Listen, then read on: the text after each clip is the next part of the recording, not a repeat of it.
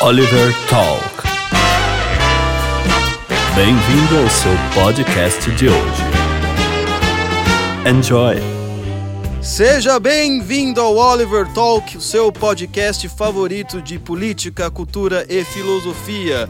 Eu sou o Luciano Oliveira e hoje nós iremos falar do pacote que irá mudar a história do Brasil. O pacote anticrime do Dr. Sérgio Moro. E para tal tarefa, eu trouxe o mestre dos magos, aquele que acertou tudo do pacote da Previdência. Professor Evandro Pontes. Como está, professor? Tudo bem? Meu amigo Oliver Talk, Luciano Oliveira, boa noite.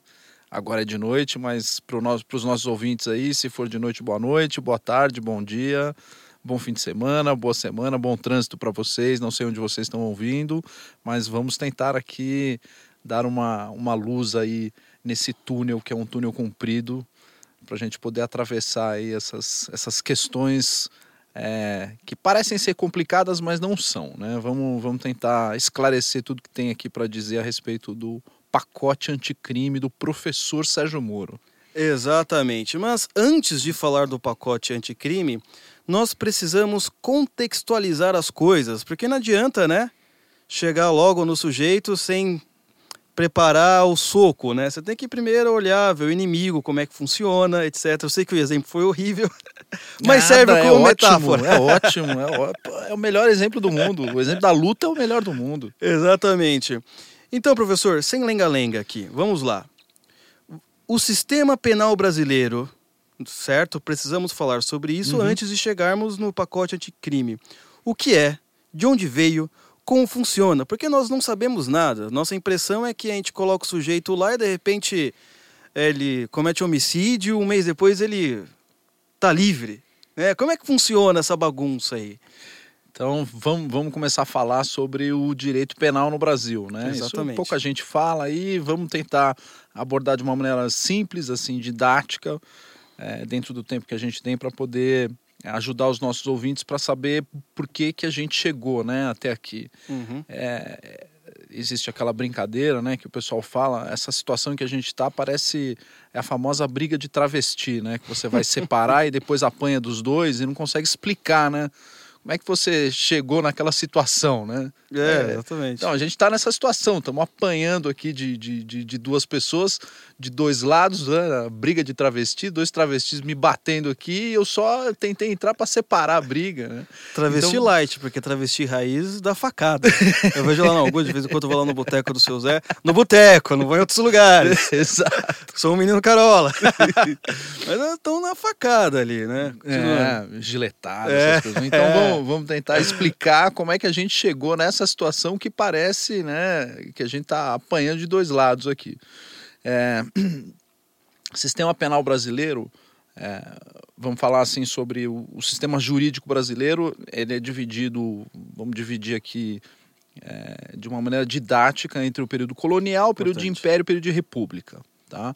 É, durante o período colonial funcionou aqui no Brasil as ordenações, que é, basicamente a gente teve duas ordenações vigentes. A gente teve uma que foi as ordenações alfonsinas, ficaram vigentes por pouquíssimo tempo, né, 20 anos praticamente. Depois já entraram as ordenações manuelinas. Ordenações são, são uma espécie de lei, regras? Isso, assim? ordenações do Ok. Reino de Portugal.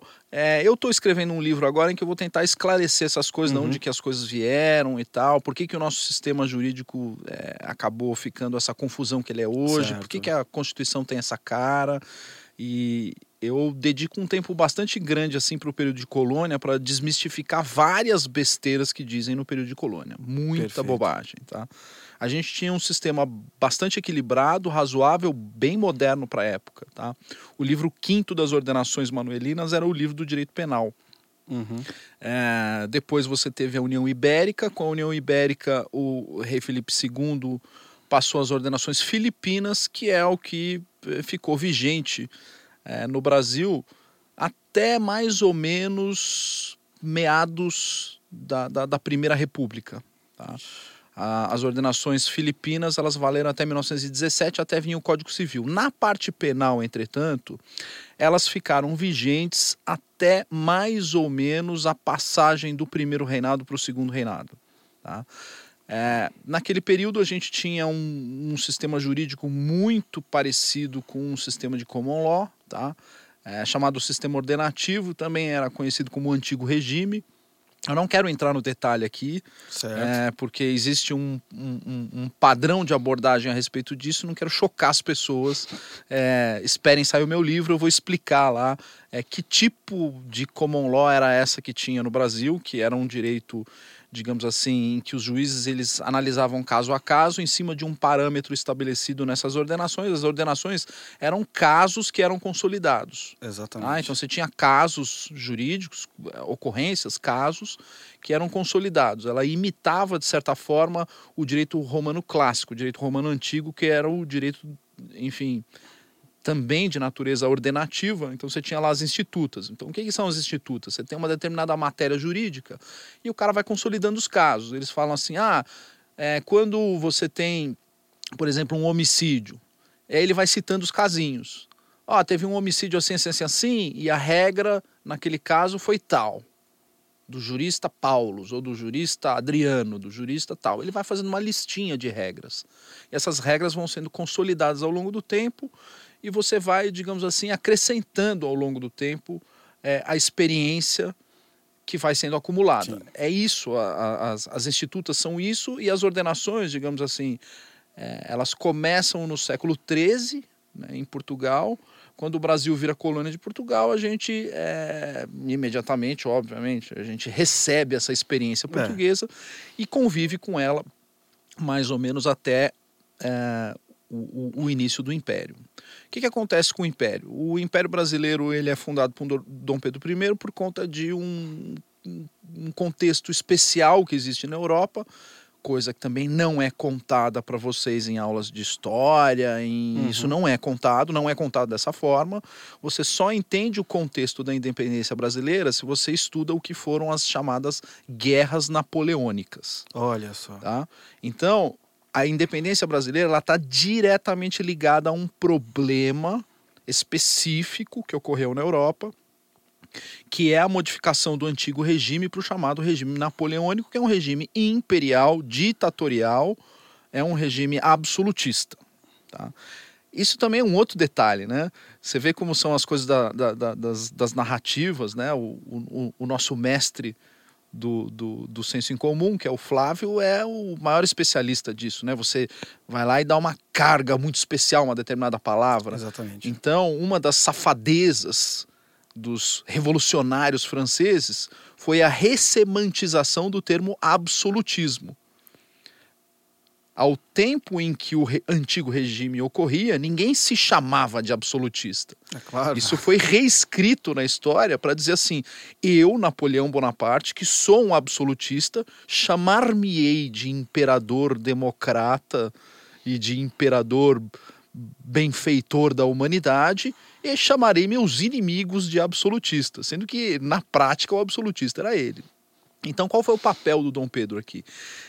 Preservar ao máximo um regime jurídico do qual ele era o herdeiro principal, aquele antigo regime. Então, ele não tinha muita alternativa ali, ele tinha que absorver alguma coisa desse novo regime, não tinha como lutar totalmente contra aquilo.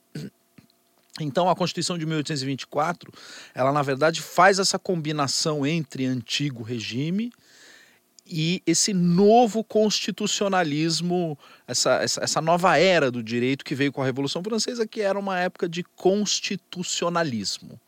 Olha só. É, então você, o mundo passa a ser regido por uma constituição. Isso não existia. O antigo regime ele não reconhece o conceito constitucional. Então eu fiz toda essa introdução aí para explicar onde é que entra o direito penal nessa história. Então o direito penal ele era uma parte das ordenações, era o livro quinto das ordenações, ele está dentro de um contexto maior. Né? Então você não tem uma constituição, você não tem códigos, você não tem nada disso. E quando você diz constituição, você está falando como se fosse a Constituição americana, isso, Constituição exatamente. brasileira. Isso. Antes isso não existia no mundo, tipo não. Um, uma não. Magna Carta. Não, não, não. Dizendo. Não Nossa, eu estou chocado agora. Não. Você, você tinha a Magna Carta de 1800. Então, vamos, vamos lá. Você tinha alguns tipos, é, digamos assim, de, de, de é, regulamentações, de, de pactos que o pessoal fala que são pactos é, proto-constitucionais ou estão na origem da história constitucional, como a Magna Carta de 1215, que você citou, mas aquilo não é uma Constituição.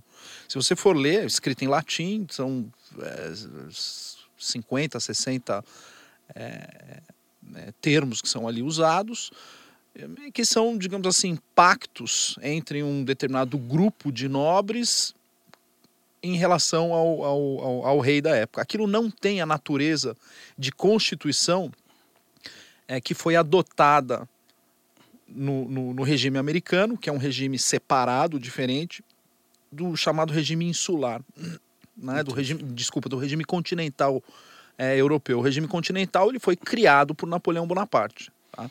Ele é parte é, de uma grande reforma que foi feita no, no, na, nas ordenações. Então, por exemplo, no primeiro período da Revolução Francesa, se eu não me engano, em seis anos a gente teve nove constituições, oito constituições. Exatamente. Né? Várias reformas, constituições que não, não, não chegaram a entrar em vigor e etc. E aí, por conta disso, o Napoleão ele começa a modificar o sistema. Como é que ele modifica o sistema? Ele cria uma constituição que vai regular o Estado e ele vai criando códigos ele cria o chamado Código Civil, o Código Napoleônico, Código Civil, ele cria um código comercial e ele cria um código criminal também. De certa forma, o Dom Pedro ele vai falar assim: bom, deixa eu ver o que, que eu consigo preservar daquele regime ordenativo e o que é que eu consigo, digamos assim, não vou dizer resistir, mas adaptar esse novo modelo que não adianta, não tem como eu resistir a isso. O único país que conseguiu resistir a isso foi a Inglaterra. A Inglaterra resistiu. Ela tem até hoje um sistema bem parecido com o sistema ordenativo de antigo regime. A Inglaterra é até hoje antigo regime.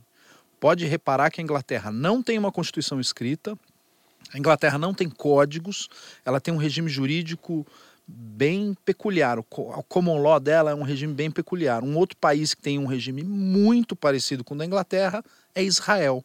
Israel é a mesma coisa. Israel não tem constituição, Israel não tem código. Então, assim, são. Só para a gente ter uma noção de como é que funciona. Pá, muito bem, onde que o direito penal entra nessa história? Né? É, aí... Ele é parte desse sistema. É um capítulo, é um livro, enfim. Ele é, digamos assim, uma seção do sistema como um todo. Ele é visto de, de uma forma, digamos assim, integrada. Ele está integrado no sistema. Né? Isso é o sistema, você está falando a partir do Napoleão Bonaparte ou na, nas institutas ainda? Isso, no sistema institucional tá, antes, okay, tá? O okay. Napoleão, o que, que ele faz? Ele recorta o sistema. Uhum. Ele fala, não, eu vou criar um código que é separado. E é a partir disso é que você começa a ter as especialidades do direito. Antes você não tinha, um, digamos assim, essa ideia de, de fulano ser especialista numa determinada área, outro especialista em outra. Não, jurista é jurista, meu amigo. Ou o cara participou do trivium, do quadrivium, foi educado na maneira clássica, tradicional, conhece filosofia, música, é, física, metafísica e etc. Quer dizer, ele tem uma visão, é, digamos assim, é, global, global universal. complexa, né? uma visão universal uhum. de como o direito funciona. E ele consegue, de certa forma, ter uma leitura do direito dentro de, de, de, de dos, dos parâmetros que ele tem de acordo com a experiência, Sim. né? E ele, enfim, é uma pessoa que está ali de acordo com os casos que ele vai resolvendo e etc. É... Ou ele é de outra área, sei lá. Para ser advogado nessa época, ele tinha que se formar dessa forma, ele tinha que estudar dessa maneira. O que, que o Napoleão faz? Ele começa a criar esses recortes. E aí você começa a ter, a partir de Napoleão, o advogado que é especialista em um código, em código uhum. civil. E você tem o civilista, o penalista, o comercialista e etc. É a partir desse momento que você tem os recortes. O que defende bandido também. Isso, o que defende o bandido do colarinho branco, o que defende uhum. o bandido normal, o que defende o bandido bonito, o bandido feio e tal. Aí você tem ali as, as divisões, né? Mas na sua opinião pessoal, você acha que de certa forma com esse sistema que Napoleão, é, vamos dizer assim, cunhou ou pensou, ocorreu alguma evolução em algum sentido?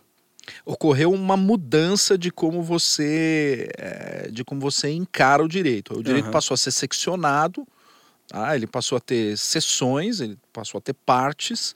É aí que nasce o chamado direito penal como se fosse, digamos assim, uma área autônoma do direito. Tá. É a partir desse momento que você começa a ter aqueles famosos penalistas iluministas clássicos, como uh, Cesare Beccaria, é, o, o, próprio Jeremy Bentham na, na Inglaterra. Uhum. Começam a surgir pessoas que escrevem especificamente sobre um determinado tema penal.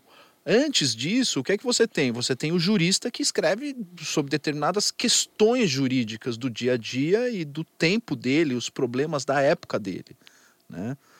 Digamos assim. Tô entendendo. É o chamado jurista tradicional, conservador. Ele entende o problema, ele entende a situação, o problema. Ele não está distrito a um pedaço de texto ou a um, a um recorte ideal do problema. Uhum a partir daquele momento é que você começa a ter Cesare Beccaria, eh, Jeremy Bentham, eh, na Alemanha o Feuerbach. E você começa a ter, digamos assim, essa segmentação. Quem cuida dessa área não cuida da outra. É aí que surge o chamado direito penal, vamos dizer, direito penal moderno.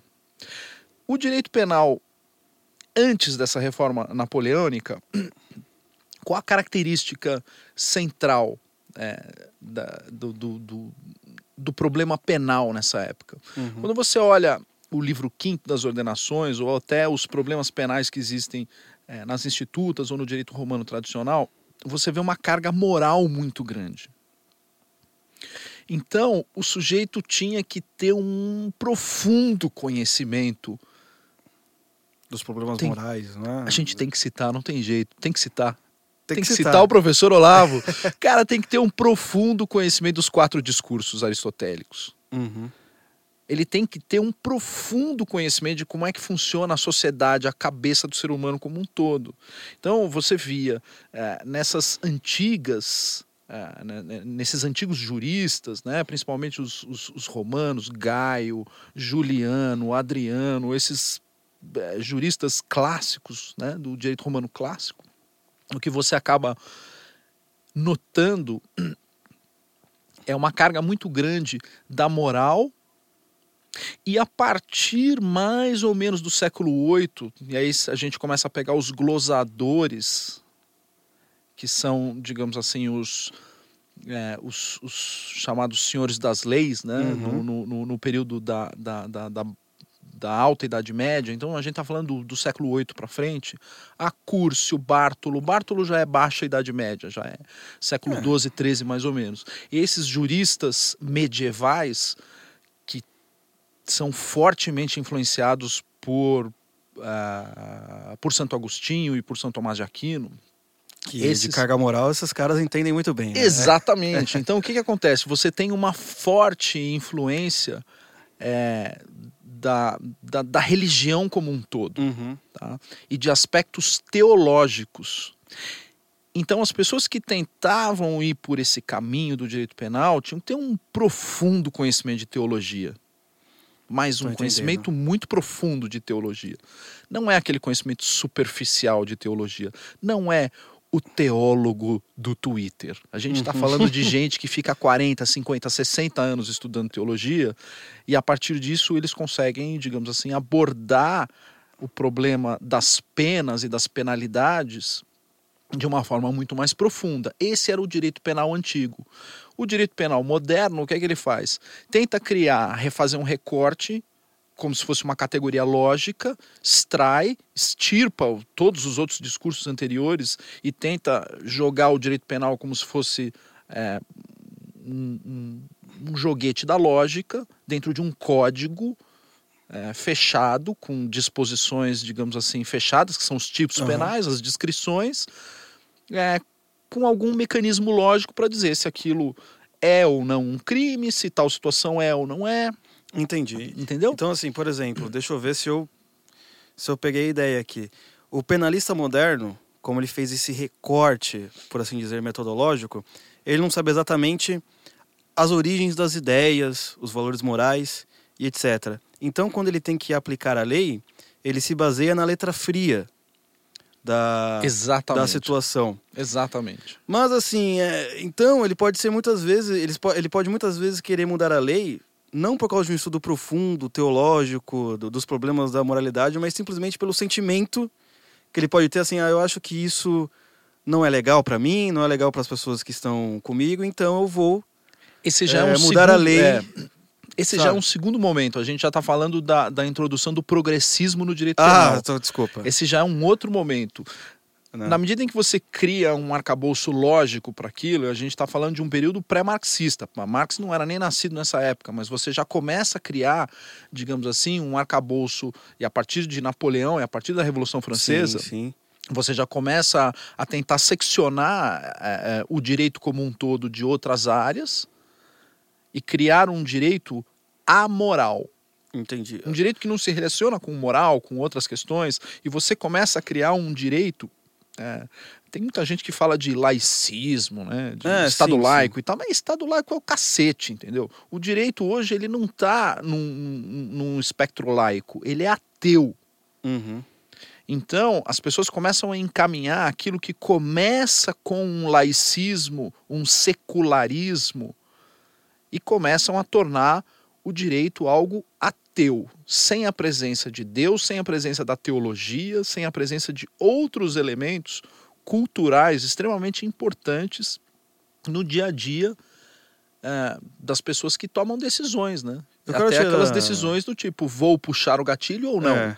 Aproveitando para tirar uma dúvida, é, por exemplo, nós sabemos que é, na era social, na parte social, por exemplo, no iluminismo com Voltaire, Diderot, Uhum, toda essa galera, eles queriam, queriam criar uma sociedade a partir dos modelos mecânicos do Isaac Newton, por exemplo, né? Exato, exatamente. O, o direito também entra nesse Exato, mas sem sombra de dúvida, sem nessa sombra era? de dúvida. Se você for ler o Jeremy Bentham, é, ele tem a, a famosa passagem dele, ele era um utilitarista, um, um iluminista utilitarista, mas o- a abordagem que Bentham tem para o direito penal, por exemplo, em que ele enxerga é, um- um- é ele que começa com essa história de ressocialização, ele Olha cria a só. história do panótico, né? O panótico ele já ele, ele já está previsto é em Cícero, mas ele reforma completamente Uhum. o conceito de como a pena tem que ser, digamos assim, holística e recuperar e etc. Por que isso, né? O direito penal na sua essência, ele é retributivo. Ele não tem natureza educativa. Fez merda, tem que pagar. Fez merda, tem que pagar, exatamente. É, ele, ele é essencialmente terreno, ele não Aham. tem nenhuma natureza educativa. Essa é a maior mentira que eles contam. É a natureza educativa, recuperar e dizer que não sei o quê, que a cadeia educa. Mas da onde tiraram isso aí? Que vai ser uma maluquice, uma safadeza, uma sem vergonhice isso. É. Razão pela qual os únicos que conseguem identificar na pena um caminho de recuperação são aqueles presos que acabam, ou aquelas pessoas que têm uma experiência, digamos assim, é, uma experiência Religiosa, penal Penal, tá. que passa pela religiosidade. Exatamente. São, são, são aqueles presos que acabam, é, digamos assim, indo para o lado evangélico e começam a se utilizar do momento é, de, de, de cumprimento de pena para se aprofundar espiritualmente. Uhum. Mas não é a cadeia que está recuperando esse cara. É óbvio que não é a cadeia. Se eu tivesse levado essa pessoa para uma outra situação, para um outro contexto, enfim, ela ia, de certa forma, se recuperar, não porque ela está presa, é porque ela buscou um outro caminho espiritual. Uhum. Agora, dizer que a pessoa, sem acreditar em Deus, presa naquele sistema carcerário, e, enfim. É que você não gosta do Drauzio Varela. É, mas o Drauzio Varela sabe. O Drauzio Varela sabe o que é que recupera. É. Ele fica com, fica com essa historinha. Você não gosta do Drauzio lenga-lenga, Varela? é. Ele fica com esse lenga-lenga, mas lá ele teve no Carandiru, ele sabe como é que funciona. Ele sabe o que de fato é, acaba recuperando, né? Então essa é a, é, é a grande característica desse direito moderno. Ele tira todo o elemento é, moral, teológico, para tentar criar, digamos assim, um direito abstrato, é, é, não espiritual, É, enfim, é aquela coisa kantiana Uhum. do imperativo categórico. Eu crio uma categoria jurídica que, de certa forma, eu vou conseguir fazer, aplicar aqui uns, uns princípios e etc. E acabar, de certa forma, é, cumprindo com as funções daquele mecanismo, daquele sistema fechado e etc. Eu tenho uma outra dúvida também. Eu acho que eu represento ouvinte aqui. É, nós já chegamos na era moderna? Senão eu deixo pra Então, perguntar deixa na era é, moderna. vamos, lá. Vou, Não, vou- vamos chegar só, na era só- Só moderna, para a gente então. concluir, a gente tinha aquele sistema ordenativo, veio a Constituição em 1824.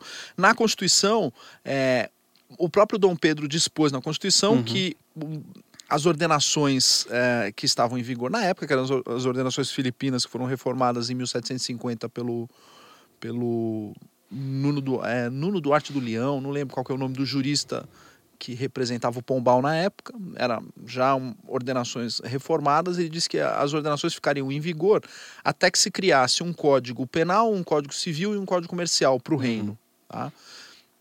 É, o Código Civil acabou não sendo criado, as ordenações vigeram durante todo o Império para questões é, civis, mas foi criado sim um Código Criminal do Império. O Código Criminal do Império é de 1840, é, já num período pós-Dom Pedro. O Dom Pedro abdicou em 1837. Em 1840 a gente já tinha o período de regência, né? E ali, durante o período de regência, o Feijó é, organizou, conseguiu organizar algumas coisas e ele organizou, digamos assim, o sistema é, jurídico penal brasileiro e adaptou várias regras é, ordenativas para aquele novo modelo de império. Uhum. Uma característica interessante do Dom Pedro é que ele, ele, não, ele não seguiu 100% Montesquieu, né? Na tripartição absoluta dos Ou poderes. Montesquiel, como disse o nosso Montesquiel. amigo do MBL. Continua. É, o, o, o, Montesquieu tinha lá a sua teoria da tripartição dos poderes e o Dom Pedro ele criou uma, uma constituição, digamos assim, extremamente interessante, em que o Brasil ele era regido por quatro poderes, formalmente. Né? Poder legislativo, poder judiciário, poder executivo e o poder moderador.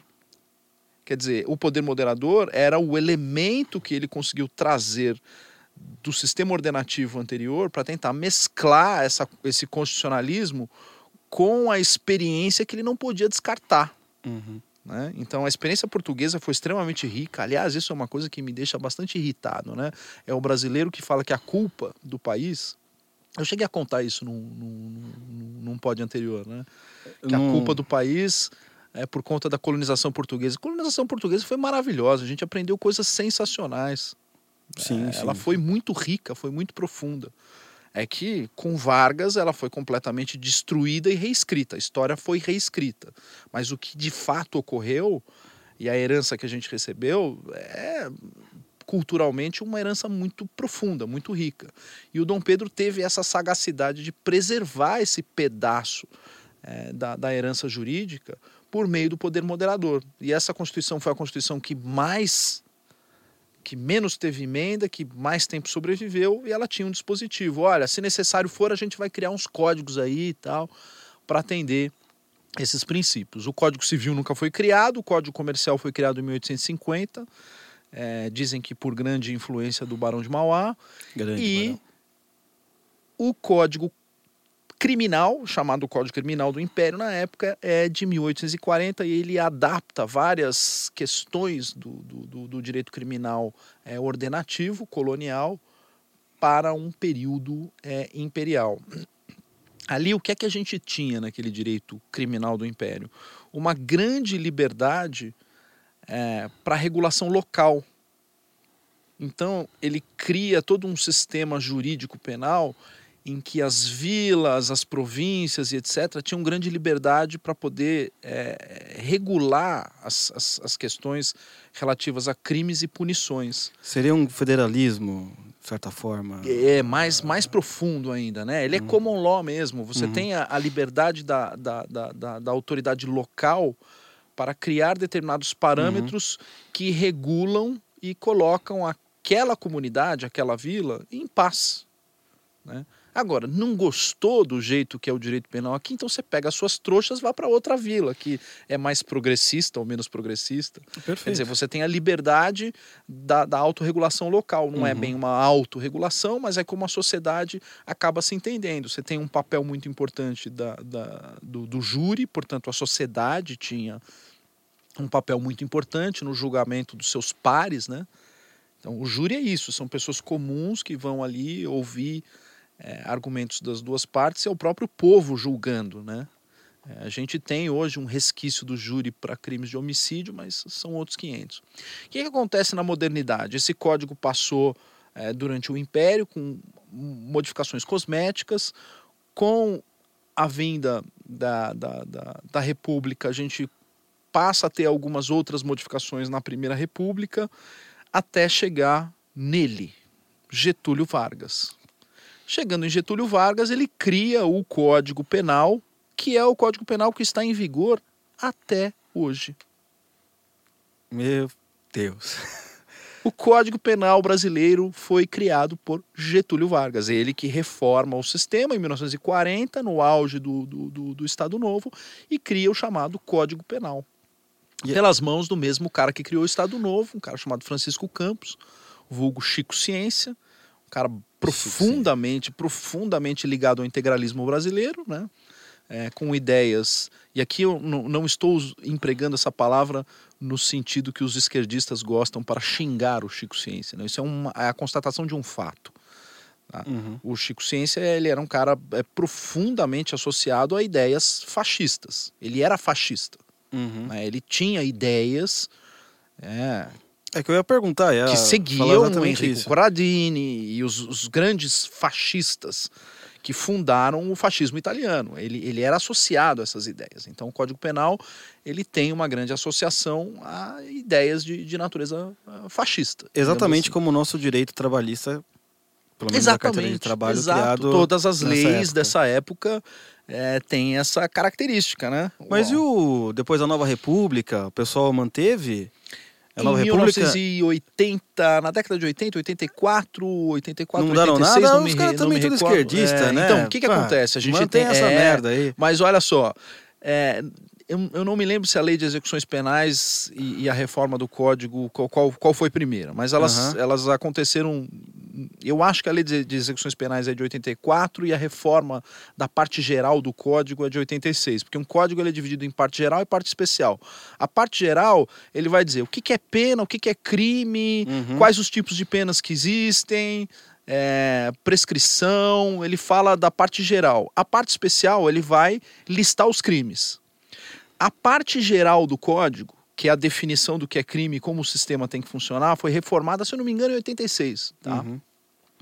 E nessa reforma de 86 a gente aprofundou mais ainda esse caráter, digamos assim, pseudocientífico do direito penal. Se Basicamente, aprofundou é. mais ainda. Basicamente a letra mudou, mas eles mantiveram a mesma ideia com uma maior radicalidade. Exato. O, o- você teve uma radicalização do direito, do, do- do direito penal e aprofundando esse aspecto pseudocientífico. Né? Eu digo pseudocientífico porque se você chega num- num- numa situação como uma situação jurídica e você tenta extirpar o elemento ético, o elemento moral, o elemento teológico, principalmente de uma seara do direito como direito penal, você está cometendo uma grande fraude intelectual naquela, na- na- naquela área e criando, digamos assim, um, um absolutismo, uma coisa, eh, enfim, que fica totalmente eh, legada ao, ao, ao, ao sabor do julgador, Sim. né?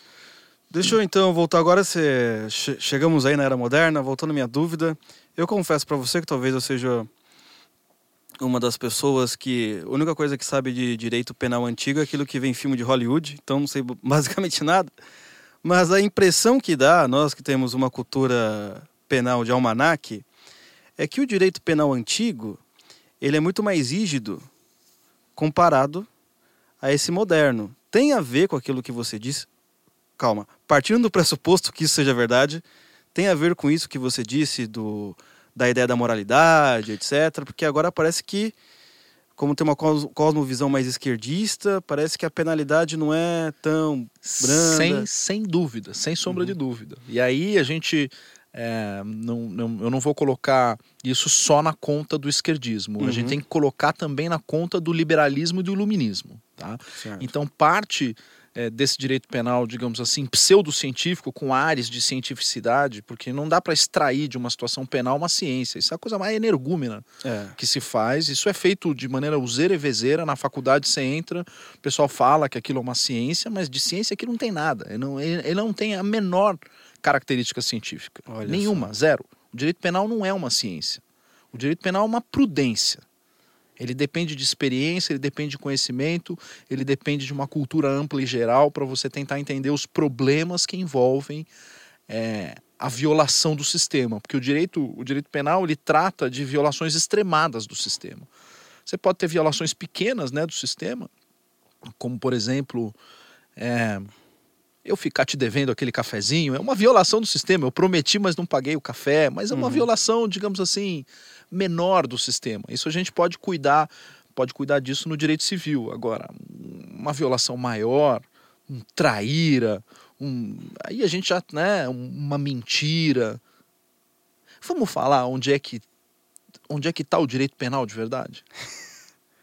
Aonde? Está na Bíblia, está nos Dez Mandamentos. Ah, Aquilo, eh, por mim, não teria que ter nem Constituição, nem nada. Os Dez Mandamentos são suficientes para a gente ter qualquer tipo de derivação de regulação jurídica. Tá ali. Então são, são dez regrinhas. Cumpra aquelas dez, o resto vai dar tudo certo. olha só. Não, e você falou dessa parte, por exemplo, ah, mentira, uma pequena violação, etc. Mas aí você me lembrou que seria uma discussão enorme, não vale a pena ser comentado, mas de um, de um professor que um dia eu vi ele falando que existia uma discussão ali, São Tomás de Aquino estava tentando resolver um problema. É, quais pecados são crimes? Aqueles que podem ser Hum, castigados pela lei dos é. homens e aqueles que não são considerados crimes. E aí vai entrar todo esse, né? Exatamente. Esse Exato, debate aqui, exato. nossa. Não, é muito interessante. O que, que acontece, ó, vou te falar, o que, que acontece hoje em dia? O nosso ouvinte está aqui, o, o ouvinte que é concurseiro, que é estudante de direito, que é formado nesse tipo Aham. de coisa e tal, ele deve estar acostumado aí com esses manuais que mandam eles comprar na, sei Uhum. lá, em livraria jurídica, em Mega Store, na Amazon e etc. Tá, tá acostumado com esses livrinhos. É, e aí, quando fala de jurista, vão falar para eles dos juristas alemães, dos italianos, disso, daquilo, até os pós-graduados e tal. Mas eu duvido, eu duvido que alguém conheça, por exemplo, Eli Sandos. Eu não conheço. Então, quem. Eu acho que você conhece o Eli Sandos. O Eli Sandos, ele foi um dos mais aplicados alunos de Voegelin, Olha de só. Eric Voegelin. O Eli Sandos, ele, ele é jurista, advogado, ele tem esse defeito, né? Enfim, nem todo mundo é perfeito, mas o Eli Sandos, ele é o atual presidente do Instituto Eric Voegelin nos Estados ah, Unidos. tá. Talvez não reconheça pelo. Isso, ele é o cara que edita aquelas obras azuizinhas. Eu não imaginava que era Sabe ele. aquela coleção azul enorme do, do, do Eric Voegelin? Quando a gente assiste o Coffee, te- tem, tem lá na, na estante, atrás do. atrás da câmera, na estante, atrás da Exatamente. câmera, tem os livrinhos azuis ali. O Eli Sandals, ele é o cara que é, é o responsável, digamos assim, pela edição dessas obras, pela curatela de todo o pensamento do Eric Voegelin. O Eli Sandals, ele tem um livro chamado é, Republicanismo e Religião. Olha só. Republicanism and Religion. Se você for dar uma olhadinha, é um livro de direito penal. Em que ele recupera esse raciocínio de que o direito penal não pode, digamos assim, as questões penais básicas não podem estar dissociadas de outros elementos prudenciais, né? Quem é o cara que hoje toca essa questão amoral do direito? Quem é o piloto disso? Não é o Dworkin. ideia. Ah. É o Ronald Dworkin. Se você pegar o, o Taking Right Seriously, a Matter of Principle, todas as obras do Dworkin, o Dworkin vai nessa linha. Então, o Dworkin é o quê? Ele é o pai dessa coisa toda, né? Do, do, do- do direito penal progressista, do direito penal. Vamos falar aqui, sem, sem dourar a pílula, do direito penal pró-picareta, pró-bandido, pró-safado, pró-sem vergonha, esse direito sem vergonha de, de, de, de, de proteção do sem vergonha, daquele cara que viola um dos dez mandamentos, você tem toda uma construção de proteção a esse violador e tal, parará. Entendi. Então eu quero fazer uma outra pergunta que está aqui na pauta, antes de nós entrarmos especificamente no pacote anticrime. É, assim, então se eu pego, por exemplo, a União Soviética, Uhum. A partir do momento que você está numa sociedade que é regida pelo materialismo histórico, Uhum. que você tira ah, o conceito da moral divina, imutável, etc., o direito penal ele vai acabar sendo aquilo que, vamos dizer assim, o, o, o burocrata iluminado Uhum. Uhum. acaba decidindo. E a partir disso, já elencando a outra pergunta, é, é por causa desse conceito de direito penal, dessa ideia nova que surgiu, quer dizer, já existia, mas foi radicalizada na nova república, que teve um aumento da criminalidade? Tem alguma relação ou não? Então, vamos, aí a gente tem que separar as coisas. É. né? A gente já chegou na, na, na Idade Moderna, tal, o marxismo já está como um pernilongo noturno aqui, Uhum. zumbindo na nossa orelha e tal. Como é que o marxismo ele acaba entrando no direito penal, né? As pessoas têm uma dificuldade muito grande de perceber quando uma ideia jurídica tem natureza marxista. É muito difícil. É muito difícil você dialogar isso com o aluno, né? É muito difícil você chegar na sala de aula e explicar para o aluno a origem de determinadas ideias. O, aluno de direito ele não tem essa estrutura, digamos assim, é, holística, né? ampla, cultural e etc. Ele é, é, é, e, e- e às vezes, pelo fato de ele ter sofrido aquela lavagem cerebral de que o direito é um negócio separado, ele tem uma dificuldade de fazer essas pontes. E às vezes, quando você faz a ponte para ele, ele tem dificuldade de aceitar. Né? O red pilling no direito é Uhum. muito complicado. Na filosofia é mais simples, no direito é muito complicado, o aluno não aceita. Mas vamos lá. Esse ponto é, de como o progressismo entra na matéria jurídica, você tem um direito, digamos assim, de natureza soviética, e o direito penal soviético tem uma característica muito específica, tá? assim como o direito penal chinês, que está em vigor até hoje, tá? foi um dos primeiros mecanismos. O Mao Zedong ele começa a fazer a revolução eh, antes da revolução cultural ele faz a, a revolução comunista na China, né, com a grande marcha e etc. Mas os primeiros mecanismos jurídicos que ele utiliza para poder implementar a revolução dele é no direito penal, assim como os russos em 1917, depois com Lenin eh, na década de 20, o direito penal tem um forte, mas assim, um forte, eh, uma forte característica, um forte elemento para esse, para esse tipo de revolução comunista, digamos assim, o comunista clássico, Uhum. que é aquele comunista eh, mais fedidão, com cheiro de cachaça, sabe? Aquele comunista, né, do sindicato, barbudão, Pro-armas. é pró-armas. PCdoB. É isso, é o comunista pró-armas, exatamente. É, o- é aquele comunista clássico, Uhum. né?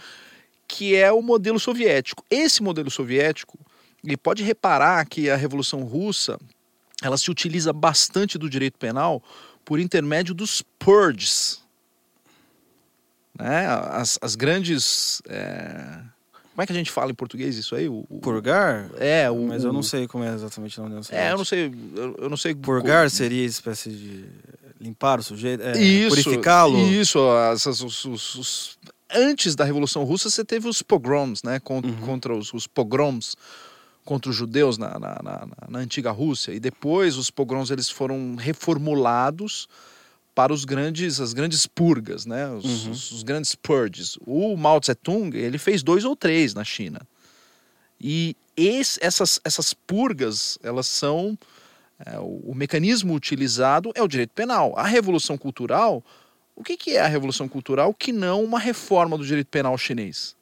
Com uma radicalização absoluta para perseguir os inimigos e colocar os inimigos debaixo de uma determinada ilegalidade. Portanto, para esse comunista pró-armas, né, esse mais fedidão, barbudo, que não usa desodorante, que não escova o dente e tal, esse comunista clássico, é, o direito penal é um instrumento de controle extremamente importante.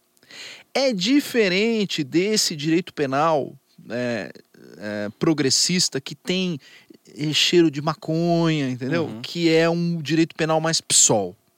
Esse direito penal mais PSOL, do, do, do progressismo, ele tem uma característica muito mais de, digamos assim, de trabalho de social engineering, de engenharia social. O direito penal ele deixa de ser um instrumento de controle para ser um instrumento de experiências sociais e de experiências sociais extremadas, gravíssimas. O que é que isso nos, nos vem à cabeça?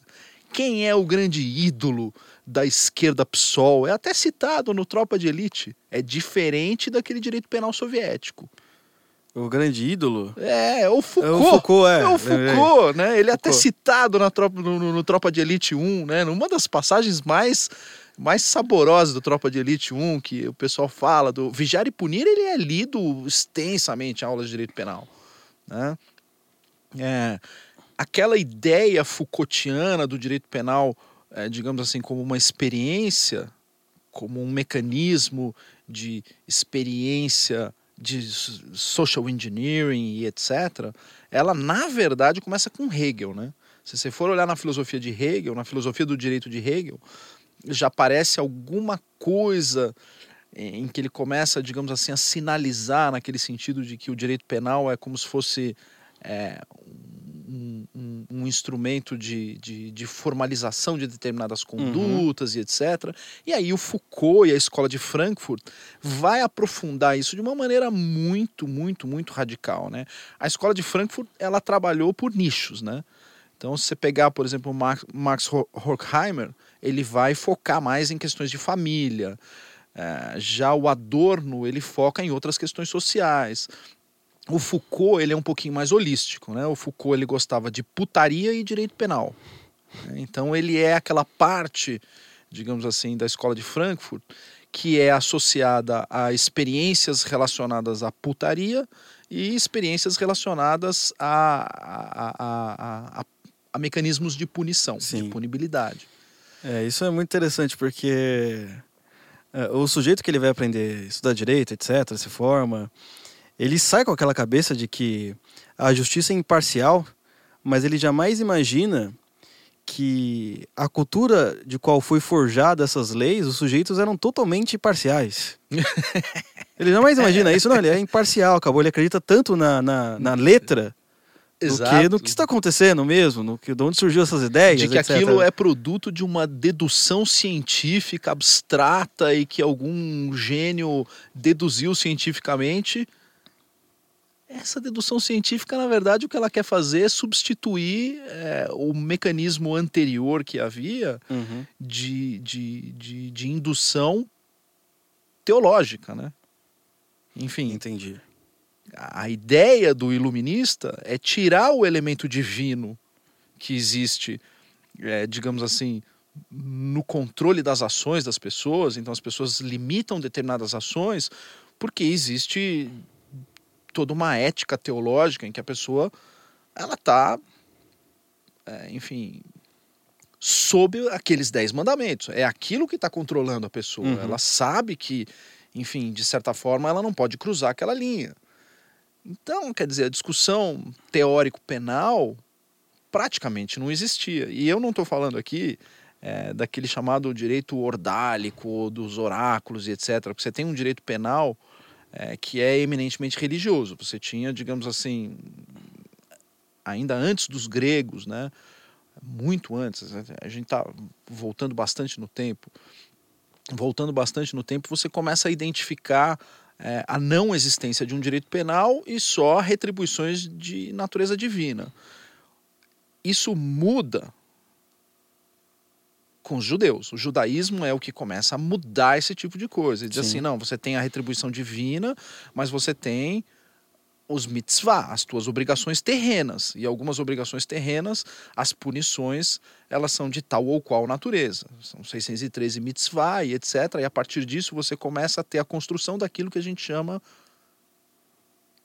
De cultura Ah. judaico-cristã, Ah, que aí mesclada com, com Platão, com Aristóteles etc., a gente chega é, naquele ponto ideal de, de, de, não vou dizer assim, de, de segregação, de separação, mas de você enxergar quando uma penalidade ela tem uma natureza, um desdobramento terreno, em relação àquela penalidade que é o famoso pecado. A gente volta na sua Uhum. pergunta do São Tomás de Aquino.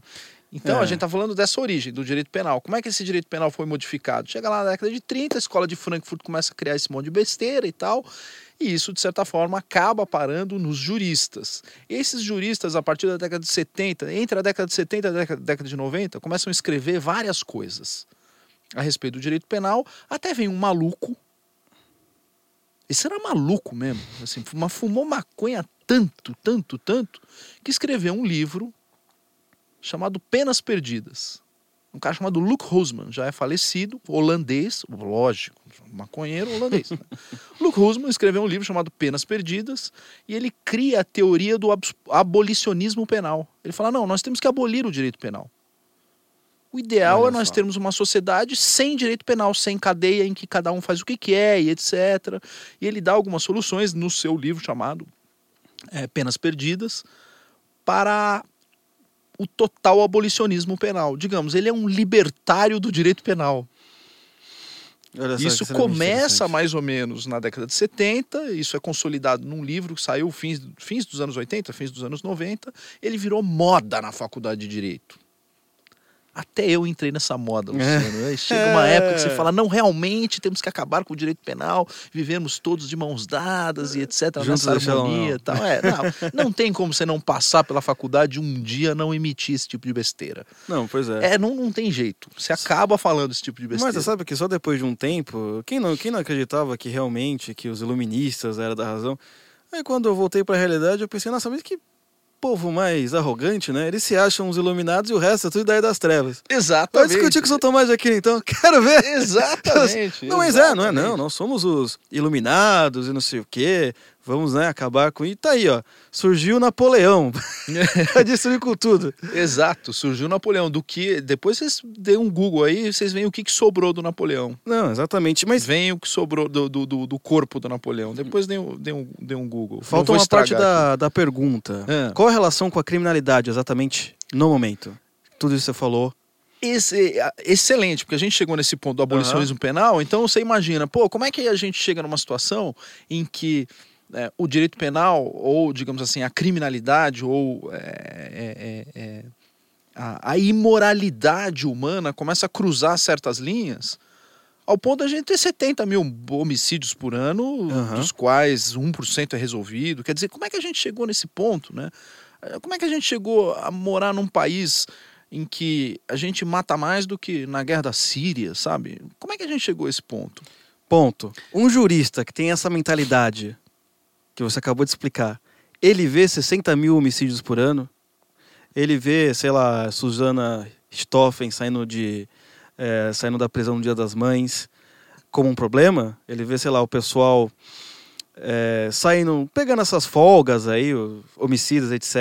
Durante, ele, ele vê isso como um problema? Só acrescentando. não, não, de modo algum. Não, ele não vai dizer isso. que o problema é o Bolsonaro, é o fascismo, é essa, essa- é, é, a- é o vaporwave. Eles vão dizer que é tudo isso, que é o discurso, que é, enfim, é a, é o- é a cultura do ódio. Isso existe até hoje. Os caras falam que assim, ah, o problema das pessoas matarem é a cultura do ódio e etc. Quer dizer, eles vivem numa numa, nu- numa caixa de ressonância dentro de uma bolha, né? Eles vivem dentro de uma caixa de ressonância do qual eles só ouvem a si mesmos, assim. Não, porque aí você me deixou um pouco assustado, eu confesso, tudo bem, eu deveria acreditar mais na burrice humana, mas uma coisa é o sujeito, né, tá ali vendo 60 mil homicídios por ano, ah, não dá pra fazer nada porque é muita burocracia. Talvez se eu tivesse nessa situação, como um juiz que quer fazer algo eh, decente para o país, mas tem que enfrentar vários processos, né? Mas não, você tá falando pra mim que os caras simplesmente estão nem aí, porque esse é o caminho certo. O que, ele- o que nós queremos implantar Exato. É o errado. exatamente. é que existe um conflito quase que dialético, porque você tem juristas progressistas e um povo conservador. Exatamente, exatamente. Né? Isso, isso é um outro problema, a gente faz um outro podcast É. outro dia para para tentar explicar como é que a gente eh, chega numa situação em que você tem uma formação, temos 17 mil juízes, pouco mais de 17 mil juízes do- no, no- país, dos quais eh, eu acho que excetuando o, o, o- o Diego e a doutora Ludmilla, o resto é tudo de esquerda. É, começa assim, é, né? né? Enfim, Começa tirando, com dois, a gente, menos. assim, é, a gente tem ali, isso, no máximo, dá para contar nas mãos. Eu tenho os meus amigos, colegas de turma, alguns ali que são genuinamente conservadores, dá para achar alguns 10, 15 e em 17 mil juízes. E como é que a gente chega ao ponto desse 17 mil juízes estar nessa dissonância cognitiva completa e absoluta em relação à realidade e em relação ao que, as, o, que o motorista do Uber, o, a, a, a, a tia que, que, que Aham. não serve café, o pessoal normal pensa. Como é, como é que se chega a esse ponto? Isso é um outro problema. Tá, então Mas vamos. o que eu, eu queria dizer é tentar responder a sua, sua pergunta. É óbvio que o, o abolicionismo penal ele é uma utopia. Não existe nenhum país do mundo aboliu o direito penal. Ele- ele- isso é uma estupidez tão, tão, tão patente que eu não sei como as pessoas ainda eh, se dedicam a, a, a- debater. E tem cursos de pós-graduação sobre abolicionismo penal, as pessoas discutem isso, eles levam a sério esse assunto. E o que, que acontece com o abolicionismo penal? O abolicionismo penal ele acabou se dividindo duas, três, quatro correntes, co- va- variadas correntes. E uma das correntes que acabou se consolidando, correu é, paralelo ao abolicionismo penal, é a chamada escola do garantismo penal. Uhum. O garantismo penal ele tenta dar doses de realismo a essa utopia abolicionista. Qual é a dose de realismo? Não, acabar com o direito penal é impossível. Alguns até dizem, não é só impossível, é imprudente acabar com o direito penal. Algum direito penal precisa existir. Só que a gente tem que ter um direito penal com garantias para as pessoas que acabam sendo inseridas nesse sistema, como se o sistema fosse, digamos assim, a porta do Sérgio Malandro, né? Uhum. Então abra a porta tal, essa é a do direito penal, essa é a do direito civil, essa é da. né, As pessoas imaginam que o direito penal é a porta que sei lá, o cara está inserido né, nessa questão do direito penal e essa pessoa inserida em um problema que se envolve o direito penal, ela tem que estar cercada de tantas garantias para se prevenir contra a opressão do Estado. Porque uma outra característica do direito penal moderno também é que o direito penal antigo, esse direito penal ordálico eh, e um direito penal mais retributivo, eh, você não tinha, digamos assim, um monopólio estatal pelo direito penal. Então, a ausência de um monopólio estatal fez com que você tivesse diversos direitos penais no mundo e você pudesse até ter direito penal privado em que uma pessoa podia agir contra outra e agir Cada feudo tinha o seu, exercício, é, cada feudo tinha o seu e as pessoas viam isso de maneira, digamos assim, privada é, e em algumas situações com um exercício arbitrário das próprias razões, né? Sim, sim. Então, é, você tem historiadores que fazem essa leitura dizendo que antes de surgir esse direito penal moderno, o mundo vivia nas trevas e na barbárie. Eu não sei como as pessoas conseguiram se reproduzir e deixar descendentes para nós, né? É. Em tempos, em, em quase 3 mil anos de barbárie, né? E alguns juristas vão dizer, ah, nesse período você tem um- a possibilidade de um direito penal privado. Isso não é verdade, eu vou abordar no livro, acho que não cabe aqui no podcast. Mas o grande lance, digamos assim, desse direito penal moderno é que você consegue visualizar um monopólio estatal do direito penal. Então, só o Estado pode se utilizar de força policial, colocar algema em alguém, levar para a prisão e dizer: você vai ficar aí dois anos, você fica cinco, você fica dez, você fica a vida inteira. Você já nem entra aí, você vem aqui, bota a cabecinha aqui que vai descer uma guilhotina e tal. Só o Estado pode determinar esse tipo de situação. Isso foi uma das coisas que o iluminismo trouxe. Uma visibilidade, não que não existisse antes, mas ele deu uma visibilidade a esse monopólio estatal. E aí o que, que o garantismo fala? Bom, como eu não consigo acabar com o direito penal, o que é que eu preciso fazer? Eu preciso fazer com que esse direito penal tenha uma quantidade robusta de freios, mecanismos de defesa, para que o cidadão inserido nesse sistema não seja oprimido pelo Estado. Para que o Estado não use o direito penal para oprimir esse sujeito. Essa teoria garantista ela surge falsamente até como, uma, como um, um- um regime anticomunista, como uma resposta, por exemplo, para o direito penal da Alemanha Oriental, para o direito penal soviético. Essa é a razão pela qual esse direito penal garantista ele se consolida em fins da década de 80, começo da década de 90 e começa a surgir com muita força depois da queda do Muro de Berlim. Ele misteriosamente é uma resposta a esses, essas antigas ditaduras de esquerda. Mas eu, muito tolo, idiota, imbecil que era, aos meus 19, 20 anos na faculdade de Direito, enxergava aquilo como um mecanismo de resposta às ditaduras do mundo como um todo e etc. E não via nenhum traço progressista naquele garantismo penal. Fui tão tolo a ponto de do pai dessa porcaria, que é um cara chamado Luigi Ferraioli, que eu conheci o Luigi Ferraioli pessoalmente, eu fui um dos tradutores do Olha livro só. Teoria Geral do Garantismo Penal. Pois é. Se você pegar o Teoria Geral do Garantismo Penal, chamado Direito e Razão, é um livro chamado Direito e Razão, você vai ver que um dos tradutores desse livro foi feita uma divisão desse livro entre várias, vários advogados, juízes, promotores, juristas e etc é, uma das pessoas encarregadas dessa tradução fui eu, eu traduzi. Cheguei a conhecer o Ferraioli, etc. E eu acreditava piamente na época que aquilo era um instrumento para lutar contra as opressões estatais. E não fazia a menor ideia de que o Ferraioli era um puta de um comunista. E que ali, 20, 25 anos depois, ele ia chegar, vinha até aqui no Brasil e participar de eventos Lula livre, visitar o Lula na cadeia.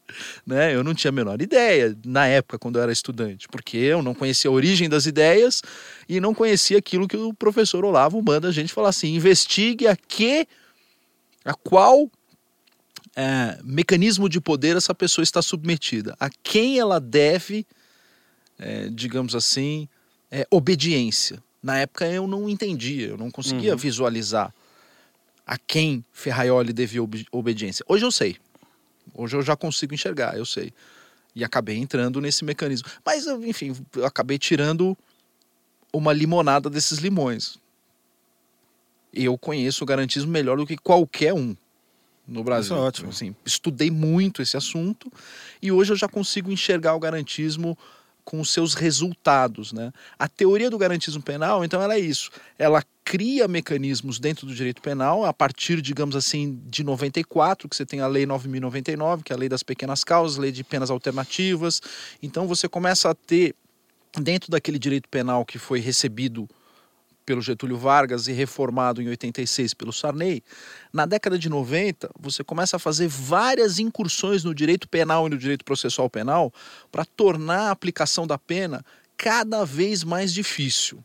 Você vai criando barreiras, vai criando mecanismos, você vai criando é, degraus que devem ser alçados pelo Ministério Público, pelos agentes é, pelos agentes policiais, pelos agentes de investigação, em que você vai tornando o direito penal, ele existe, mas ele vai ficando cada vez mais ineficaz. Ele é um abolicionismo de fato, Luciano.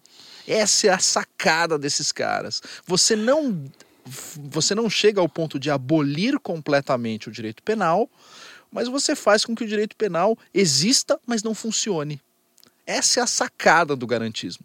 O garantismo é um grande golpe lógico no funcionamento do direito penal. Agora imagina, o direito penal ele já é amoral, ele não tem moral nenhuma, ele é ateu, ele já é iluminado, lógico. Qual é o último passo que faltava? Torná-lo ineficaz. Então ele existe. Enfim, é como uma pessoa impotente que não tem prótese. Quer dizer, a coisa mais horrorosa do mundo, numa época sem Viagra. Ele está lá, ele existe, mas você não consegue utilizar. Vendo mulheres Exato. se balançando para ele, desculpa, não, você. Não, não posso você entendeu a analogia. É, não poder, é. E nem quero ser monja, porque realmente eu sou incapaz. não é? é uma questão... Aí nós entramos onde, nós, onde interessa aí na né, questão, né? Exato que é você tem todo esse ambiente criado, enfim, por essa, por esse tipo de pensamento, é, por essas ideologias, por essas pessoas, principalmente os é, quem faz a cultura são os atores, por essa hegemonia cultural. E aí temos Bolsonaro, chama Sérgio Moro, vamos fazer o pacote de crime, tá? Aí a partir disso nós temos duas questões extremamente importantes. O que é o pacote, o pacote de crime? Certo? E uma segunda questão: É, até que ponto. Essa aqui eu vou te jogar Uhum, na fogueira aí, uhum. o pessoal. Não sou eu, não é minha opinião, hein? até que ponto você acha que o Sérgio Moro pode estar influenciado por essas ideias que você disse? Negão. Então vamos Aguenta lá, essa. vamos lá, vamos lá, vamos lá. É, agora vamos para a parte, para a parte prática aqui. É, a parte tá? prática. Vamos- o que é, eu- né? Eu contei o que Porque- está por trás de tudo isso, né? Contei o, é, o, o, o que é que a gente tem, os pilares que formaram, Certo. contei a história, assim, simplesmente a gente chegou, acendeu a luz, pegou o direito penal, tirou a roupa dele, mostrou, fizemos o exame, explicamos tudo bonitinho, tá, tá, tá, tá, tá. Como consertar isso? Para consertar isso, a gente tem o chamado pacote anticrime do Sérgio Moro. O que é o pacote anticrime do Sérgio Moro? Ele tenta retirar vários desses freios que foram colocados ao longo dos anos 90 para tornar o direito penal ineficaz. Ele é, digamos assim, a pontinha do iceberg para tornar o direito penal algo minimamente funcional na sociedade. Mas, de maneira nenhuma, ele se propõe a fazer a discussão, que eu entendo ser uma discussão ideal, que é discu- discutir o direito penal num, num âmbito muito mais complexo, Sim. de valores, de ética e etc. Esse papel, esse, esse pacote não resolve esse problema, tá? Então, o que, que a gente tem nesse pacote? É, 18, 20, 20 e poucos pontos, não, não me lembro de cabeça quantos pontos são, que tentam retirar várias dessas amarras, essas burocracias que são colocadas e que tornam, é, digamos assim, esse pacote do Sérgio Moro são uns 10 ou É a 15 prótese. é. São uns 10 ou com 15 comprimidos azuis no direito penal para que ele volte a funcionar, para que ele volte, digamos assim, a ter alguma capacidade copulativa. É, exatamente. Mas é, é isso interessante, muito interessante esse exemplo, porque ainda é aquele corpo com aquela prótese. Exato. Não, o não, corpo é velho ainda, exatamente. não um sujeito integral. Isso, é o corpo ainda velho, com as Aham. pontes de safena e etc. É, é- é ainda aquele corpo antigo, a estrutura é, judicial ainda é uma estrutura antiga, a estrutura de formação do juiz é a Exatamente. mesma estrutura antiga. É esse é o maior problema. O maior problema é como você forma a pessoa que vai operar isso. E o, o- o meio de formação é o pior que você pode imaginar. Então, o professor Olavo fala, uma das maiores tragédias humanas que a gente tem na história da humanidade são as universidades brasileiras, porque as universidades brasileiras despejam 50% de analfabetos funcionais no mercado de trabalho. As faculdades de direito, elas despejam, mas assim, eu não tenho qualquer constrangimento em dar esse número. As faculdades de direito despejam 100% de analfabetos funcionais na sociedade, porque o advogado e o jurista, etc., ele é condicionado a fazer leituras em que ele consegue extrair da chamada lógica jurídica conclusões tão estapafúrdias jurídicas, assim, tão cretinas, que pessoas normais, né, que não, não, não, não, não frequentam esse meio, elas ficam espantadas, ao ponto do jurista falar, não, mas você não é do meu meio, você não entende a questão jurídica. Eu estou embasado na letra da lei, mas você não Estou sabe ler, embasado. rapaz. Exatamente, mas não é o que está escrito aqui. Peraí, deixa eu pegar o artigo e ler para você. É. Não, aqui tem uma jurisprudência do STF, de acordo com o, o- o ministro Lagosta, que falou tal Uhum. coisa, tal, tal, tal. Quer dizer, eles vivem dentro de uma bolha do qual ali 100%, 100% é analfabeto funcional. 100% das faculdades de direito. Esse é um outro problema, não vamos entrar nesse problema agora. Sim. Vamos só falar do Viagra. Uhum. O que o Sérgio Moro faz é colocar 10 ou 15 é, bolinhas azuis para tentar fazer esse sistema voltar a funcionar, ter alguma alegria no seu funcionamento, porque ele não está mais funcionando.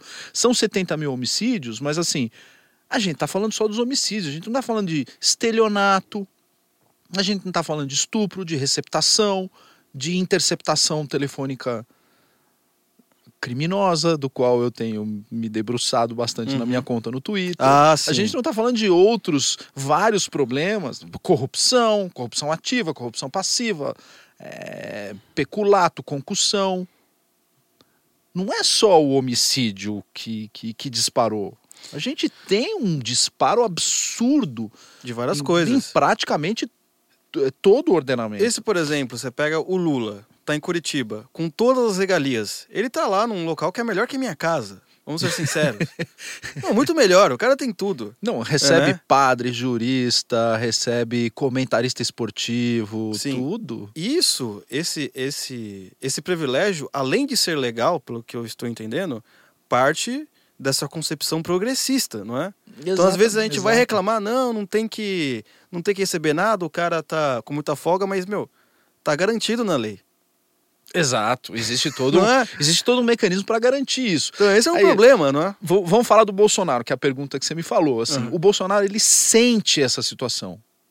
Eu tenho certeza absoluta que ele não sabe isso que eu estou dizendo eh, da forma com que eu expus aqui, essa questão histórica e etc. Ele não sabe. Eu tenho certeza absoluta. Ele não sabe, mas ele sente. É, ele tem um feeling. Ele tem aquele feeling que ele fala, "Ah, tem alguma coisa que não está funcionando, que não está indo bem, que está errado e etc.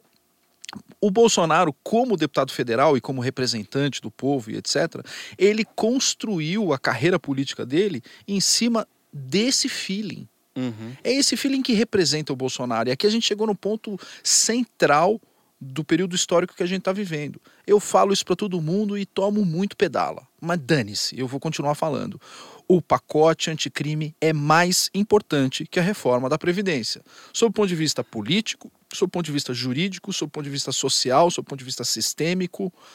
Né? Ah, mas a gente tem a questão fiscal, aí o país quebra, o país não sei o quê, tá, tá, tá. Se o país quebrar e eu estiver vivo, é melhor do que eu fazer um baita de um ajuste e o as crime organizado, morrendo, né? exatamente. Vivo crime dá pra fugir pro organizado Chile ainda. e o crime organizado triplicar de tamanho. Não, mas veja, eu fiz uma previdência, Luciano, que eu tô fazendo uma economia de 16 trilhões. Você Uhum. fala, ótimo, vai sobrar dinheiro, o país vai tá, tá, tá, vai estar uma maravilha, mas de repente é, eu não só tenho mais o PCC e o, e o Comando Vermelho, como eu estou recebendo agora no Brasil o ISIS, o Estado Islâmico, o Hezbollah, fiquem à vontade, hackers russos, façam disso a sua casa, porque agora nós fizemos 16 tri. O que, que adianta?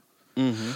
Agora, se eu não A tiver vida, esse né? ajuste e todo mundo tiver problema, e enfim, a gente tiver que tomar água de coco e comer misto quente, e todo mundo ficar muito pobre, e ficar todo mundo pobre, mas com segurança, é um ajuste que faz muito mais sentido sob o ponto de vista social, de longo prazo. Porque essa questão econômica, eu ajusto uma hora Sim. eu dou um jeito nisso. Agora, você lembra do Bolsonaro? No, acho que foi no Jô Soares. né?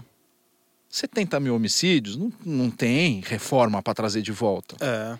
Não tem reforma para esse tipo de coisa. Então, a reforma, o pacote do Moro é muito mais importante. Sim. do ponto de vista moral, social, ético e político. Sabe por quê? Porque o pacote anticrime ele vai acelerar várias medidas de gente que está passeando lá por Brasília e, na minha opinião, está fazendo hora extra. Uhum. Já devia estar há muito tempo no em companhia do, do Eduardo Cunha, sabe? Então, por exemplo, é, lá nesse do pacote Sérgio anticrime, Cabral é, e etc. Devia estar fazendo Qual que é o ponto mais importante no pacote de crime para você? Assim. Putz, é difícil destacar um Difícil ponto importante. Fala né? então a gente tem três. a questão de três, a apenas tem, três. é, a gente tem a questão da, da, da, da- de audiência de custódia, a facilidade de recuperação de ativos, Aham. né? De, de, de, que, que é uma parte não eminentemente penal, mas uma parte civil de, de, de, de recuperar Uhum. ativos. É, a gente tem vários mecanismos lá que são mecanismos interessante. importantes para você retirar é, alguns freios que existem para que o trabalho do Ministério Público possa ser, enfim, no mínimo é, eficaz, você ter alguma eficácia no sistema. Ó, tá, mas assim, voltando àquela pergunta inicial. A do Moro, né? É, Você a do quer- Moro. Nessa questão que nós discutimos, né, dessas escolas de pensamento, onde o Moro ele se encaixa? Porque às vezes não dá para saber, até porque tem que conversar exatamente com Uhum, ele, mas você uhum. que é do meio jurídico, deve ter É, algum, um, pelo menos uma impressão inicial, porque querendo ou não, para um jurista, como você está falando, como você era, por exemplo, seria inaceitável trabalhar com Bolsonaro. Não é? Pois é. O, E o Moro é, aceitou. Pois é, o Moro, o Moro ele tem uma característica. Eu acompanho o trabalho do Moro antes, inclusive, da, da, da, da Lava Jato existir. Aham. Vou te dizer por quê. Né? É, ele foi o juiz responsável pela operação, é, pelo, pelo processo do Banestado, do- Uhum. dos problemas que ocorreram no Banestado. É, o Banestado ele teve umas situações bastante complicadas que acabaram gerando várias modificações no direito bancário. Uma delas, a principal, foi o uso de um mecanismo Direito chamado bancário. É, Napoleão. chamado direito bancário, É. chamado Conta CC5. Tá? O, o processo Banestado e o Sérgio Moro é um dos responsáveis pela extinção da Olha chamada só. Conta CC5. Conta CC5 ela faz referência à chamada Carta Circular número 5 do Banco Central, em que você tinha uma abertura de ter contas em dólar no Brasil. E eram é, contas específicas para remessa é, de, de recursos para o exterior. Então começou a acontecer muita lavagem de dinheiro, muita putaria, muita sacanagem, por conta desse, dessa abertura que existia no sistema, nas, das, das contas CC5, que na época acabou sendo usada pelo então Banco Estatal, né? Banco do. Estado do Paraná, Banestado era o Banco Estatal, Banco do Paraná, para remessa ilegal de dinheiro. Um dos caras que fazia remessa ilegal de dinheiro e usava as contas CC5 do Banestado era o tal do Alberto Youssef. Essa é a razão pela qual todo esse problema é, do, do- da Lava Jato foi parar na mão do Moro. Porque Então, ele puxa pelo Alberto Youssef. Mas eu estava te contando essa história porque é, essa participação do Moro como juiz do Banestado é, fez com que ele é, trilhasse uma carreira acadêmica. Ele é professor de processo penal concursado na Universidade Federal do Paraná. Tá? Ele é professor concursado, Ainda é? ainda é, tá? É, com, com uma tese de doutorado, da qual eu conheço, li a tese de doutorado dele, e ele se especializou em crime organizado. Tá? A carreira acadêmica dele como professor foi toda em torno do crime organizado. Ele acabou se interessando pela Operação Manipulite na Itália. Ele é um dos maiores especialistas, um dos maiores estudiosos eh, de crime organizado e da Operação Manipulite. Então eu já conhecia o trabalho dele como, como jurista. Como jurista é muito difícil de fazer, você fazer a leitura das pessoas, né? Uhum. Você não sabe se o cara é de esquerda, se é de direita. Na verdade, nem ele sabe, né? E aí, no dia das eleições, é que você acaba tendo mais ou menos um cheiro, né? Um sentido. Ah, esse aqui vai. Esse tá Bonoro, esse não tá, esse, esse tá Haddad. Uhum. Puta, esse aí não tem jeito, cara. E tá. Aí você começa, de fato, a identificar o que, que a pessoa pensa lá no íntimo. Porque a pessoa fica respirando tanto essa questão jurídica, e essa questão jurídica é uma blindagem para você saber.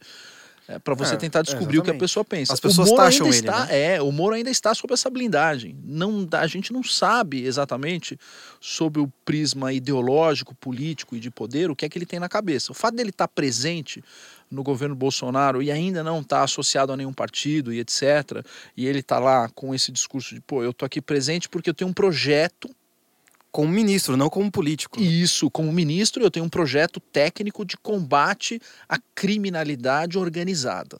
Ele está lá para isso. Sim. É, para, isso é ótimo dar, para dar andamento a um projeto de criminalidade organizada. E ele viu no projeto é, do Bolsonaro como presidente uma oportunidade para que ele pudesse, de certa forma, continuar desenvolvendo o trabalho que ele vinha desenvolvendo na 13ª Vara Criminal de, de Curitiba, num outro âmbito que no âmbito em que ele estava já não era possível. O convite foi feito depois do Bolsonaro ter vencido as eleições, Uhum. ao que se sabe, é, e de certa forma ele aceitou porque ele viu que as condições dele como juiz de direito não davam mais a oportunidade suficiente para que ele pudesse levar aquele projeto adiante. Que ele bacana, sentiu que bacana. as dificuldades e falou: "Bom, me parece que esse projeto do Bolsonaro vai dar as oportunidades necessárias. É. Negociou, aceitou e, e foi.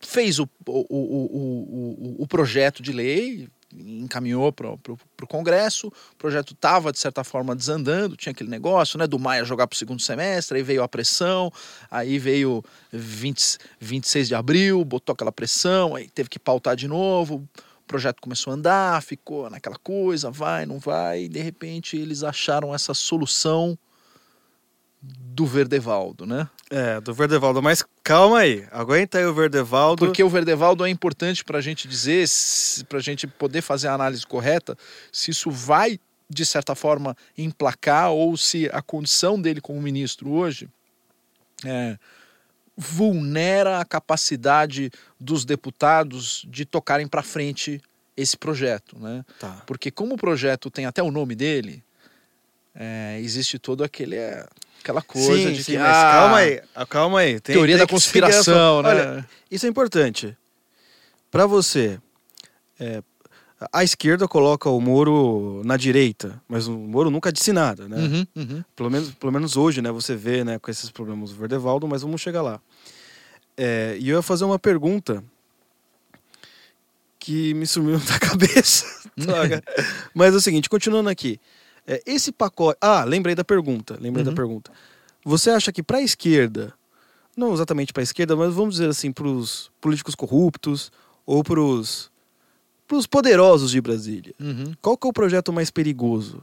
Reforma da Previdência ou pacote anticrime? Que o Pacote sujeito- anticrime, sem pacote sombra, anticrime. mas sem sombra de dúvida. O cara fica assim, se essa merda passar. Não, se essa merda passar, tô, porra, fudeu. E aí vem a próxima pergunta, né? É como esse pacote pode passar com deputados que têm rabo preso? Ei, aí, a É. gente tá no xadrez, Luciano. Porque É o cara vai estar se esse é o condenando. ponto, cara. Esse é o ponto. A gente chegou no ponto, ponto Uhum. nevrálgico que a gente está vivendo hoje. As pessoas que, eh, digamos assim, têm um poder de fazer com que essas, com, com que esse Viagra seja reinserido no sistema penal, são as pessoas que não têm, são as pessoas que estão literalmente ali Dominando todas as mulheres.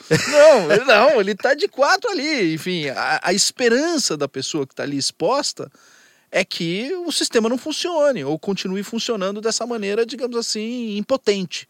Sim. Então Nossa. ele fala, pô, eu sou o responsável de dar na boca do sistema o Viagra que pode eventualmente se voltar contra mim, mas de jeito nenhum, tem que matar esse troço aqui, não dá. Isso aqui não dá. Esse é o problema que a gente está vivendo hoje. Então, esse negócio de, de fita, disso, daquilo, de é, Verdevaldo pra cá, Reinaldo Azevedo pra lá, é óbvio, né? É óbvio. Agora todo mundo se voltando contra a pessoa do Moro, tentando pintar. Não falei que ele, ele já estava mancomunado no grupo dos procuradores para condenar o Lula. Como se, como se. Precisasse ser um juiz para condená-la. Minha Não, avó, que não é não, juiz, já condenar a avó. Como se tudo o que foi construído Aham. no período Lula e ah, o sítio, a kitchens, Uhum. a, a cozinha, o triplex, tá- tá, foi tudo, tudo isso aí é fruto de uma perseguição pessoal do juiz contra o Lula. Quer dizer, isso, isso é tão ridículo, isso é tão inverossímil, é tão descabido, mas o pior é essa narrativa ficar sendo colocada diariamente a ponto de você ter um pedaço sensível da população aderindo a essa narrativa Uhum. destrambelhada, absurda, totalmente absurda, cuja finalidade é vamos, em primeiro lugar, amenizar esse sistema. E segundo, eu até soltei um- uma thread hoje no, no, no Twitter, a thread foi consolidada pelo, pelo movimento Avança Brasil, tá lá no, no site do Avança Brasil e tá no site do Articulação Conservadora. Uhum. Qual que é a sacada aí do, do nosso amigo Glenn? Com todo esse mecanismo né, de jogar as fitas para o Supremo e conseguir arrancar do Gilmar Mendes e do Lewandowski dois votos favoráveis ao trabalho dele, digamos assim, como divulgador de um hacking. Vou Uhum. tratá-lo nesse momento como divulgador de hacking. Tá? E como receptador de material ilícito, porque o hacking é ilícito. Né? Quer dizer, o celular, um hacking, um cracking, ou o que quer que seja, o celular do Moro, do Dallagnol, foi invadido, portanto foi cometido um ilícito muito grave, um crime gravíssimo, e ele é receptador dessa informação, e com base nessa informação, ele joga a informação é, no ventilador e consegue um efeito jurídico com isso. Uma informação que até agora ele não mostrou nenhuma prova, basicamente, né? Porque nem o texto original. Porque ele é a prova, Luciano. Não, Então o que é isso que ele está fazendo? Olha só a sacada desse cara. Olha essa cara do cara. Ele tá pegando essa informação, jogando no sistema como um todo, e ele não precisa que o Lula seja solto. Ele precisa de um ou dois votos. Ele já conseguiu isso. Ele precisa de um ou dois votos que levem em consideração o que foi feito, ainda que o voto do, do, do Gilmar tenha sido no sentido de vamos provisoriamente considerar para investigar e se realmente a gente descobrir que é tudo uma mentira, a gente prende de novo, né? Ainda que nesse sentido, o que é que ele está conseguindo com isso? Ele está conseguindo fazer com que a atividade e misture isso com, com a aprovação da lei de abuso de autoridade hoje. Uhum. Com a lei de abuso de autoridade, aquele monopólio estatal de investigação policial fica cada vez mais complicado. Se eu não passar o, o pacote anticrime, o que é que eu tenho? Todo aquele sistema inoperante. Para tornar o sistema é, de fato abolido, eu preciso meramente acuar quem pode fazer, digamos assim, as acusações, as acusações e investigações. Portanto, policiais, juízes, Ministério Público, eu passo uma lei dizendo, olha, você se, se investigar muito, eu te prendo. É abuso de autoridade. Então, o que, que acontece? Você transfere da esfera estatal para a esfera privada, porque ele, Glenn Greenwald, já reconhecido pelo STF, tem um sigilo de fonte no qual ele pode transferir esse monopólio estatal da investigação policial para um cookie qualquer, atrás de um computador.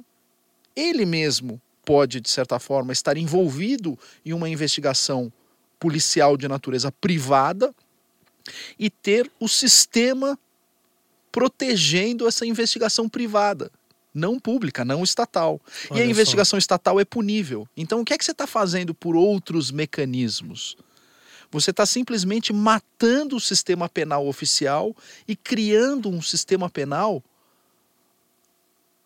que vai ficar na mão de meia dúzia de caras que tem dinheiro, caos. dinheiro do criando caos, que Uhum. é o que que é o que os caras adoram fazer, né? A escola de Frankfurt adora fazer, criar caos. Ele quer criar um caos no sistema, mas um caos do qual ele tem controle Uhum. porque ele tem lá o sigilo de fonte, ele pode fazer todo o mecanismo, não é obrigado a apresentar. Se a deputada pergunta para ele se ele tem a fita, ele fala: "Na hora certa você vai ver e você vai ficar muito arrependido". Mas Você assim, fala: "Mas como pode né? Mas muita cara de pau isso". vamos lá, não o nos que a gente está assuste. criando, o que a gente tá criando é, e a gente está num, num, num- numa bifurcação, ou vai para um lado ou vai para o outro. Sim. Ou a gente passa o pacote anticrime e acaba com essa palhaçada toda e o sistema penal ele volta a funcionar de uma maneira minimamente razoável, ou simplesmente a gente abdica do pacote anticrime e vai por esse caminho que eu estou dizendo, que é um caminho do caos, que é um caminho, enfim, de uma nova experimentação. Então em- você imagina, Em termos O penais. cara, então, a partir disso, dá pra imaginar o planejamento que eles tiveram. Porque, assim, querendo ou não, eles estão tentando é, prejudicar a imagem de um ídolo nacional. Né? Os caras estão agindo eh, até com fontes internacionais, né? A Exatamente. gente não sabe quais, quais são as fontes internacionais, né? Tem aqueles problemas que o Verdevaldo teve. Não, em outros ele, Ele em países- si já é uma fonte É. internacional. Então, mas ele em si é uma fonte si, internacional. Ele, ele é. É isso que eu ia falar. Então, é uma mega operação mesmo. Isso mostra que, de certa forma, significa que nós estamos no caminho certo. Mas o inimigo é extremamente poderoso. Exato. A gente não está numa situação é, muito, muito fácil. E quem tem o poder de poder, é, digamos assim, reverter isso são pessoas que estão é, sob o fogo cruzado do projeto para o qual elas foram, é, digamos assim, nomeadas para aprovar e podem, no dia seguinte, fazer com que o projeto que elas estão aprovando se volte contra elas mesmas. Pergunta. Gilmar Mendes, a gente sabe que é odiado pela população, né? Ou pela maioria da população em si. Você que é do di- maioria, tem gente que gosta, acredite. Então, mas assim, a minha pergunta é: você que é do direito, como pessoal, olha ele, como herói, como vilão, existe tá polarizado, a verdadeira polarização, 50%. É, o que, não, não, não. O, ou o existe Gilmar, assim. Ó, o Gilmar ele é muito polêmico, muito criticado, é um, Uhum. é, um, é um ministro bastante criticado. Do que eu ouço no meio jurídico, a, a maioria tem muitas reservas em relação a certos posicionamentos dele, seja como juiz, ele fala demais, ele aparece demais. Uhum. Né, até na, na- como, como gostam de dizer, na liturgia do cargo, ele não segue uma liturgia do cargo tradicional. Ah, vou te dar alguns exemplos. né. O, o ministro Marco Aurélio é tão polêmico quanto o Gilmar Mendes. Ele tem posições tão polêmicas quanto, às vezes, ele tem posições até mais polêmicas do que o Gilmar Mendes. Mas como o Marco Aurélio uma pessoa muito mais rigorosa em relação à liturgia do cargo, Lewandowski é a mesma coisa.